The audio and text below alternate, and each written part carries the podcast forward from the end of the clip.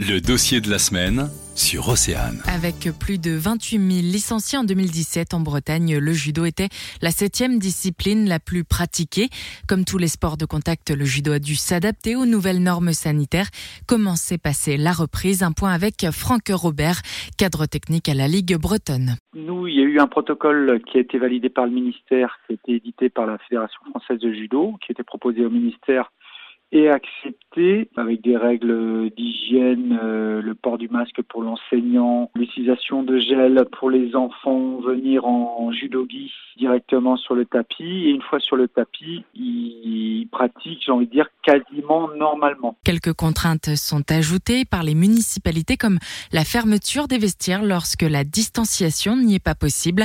Dans l'ensemble, les judokas étaient plutôt au rendez-vous à la rentrée. Sur les enfants, il n'y a pas trop de soucis, c'est plus sur les adultes notamment sur le taïso où c'est un petit peu plus frileux, le taïso, c'est la remise en forme un petit peu par euh, gymnastique japonaise, et là c'était déjà un public de personnes euh, d'un certain âge, donc là ils attendent un petit peu ces gens-là. Sur l'ensemble, en fait, ça a l'air d'être euh, cohérent, ils viennent quand même voir les, les clubs. Quelques animations de début d'année ont également été reportées, mais plutôt pour laisser le temps au club de s'organiser, selon Franck Robert. Pour laisser faire un petit peu la rentrée de chacun. Pour l'instant, il n'y a pas trop d'impact. Les premiers impacts qu'on a eu, nous, c'est l'annulation de quelques tournois qui étaient euh, très tôt. En septembre, il y avait un tournoi à Lamballe qui était prévu, qu'on a annulé aussi euh, via les municipalités qui ne souhaitaient pas organiser euh, un tel événement.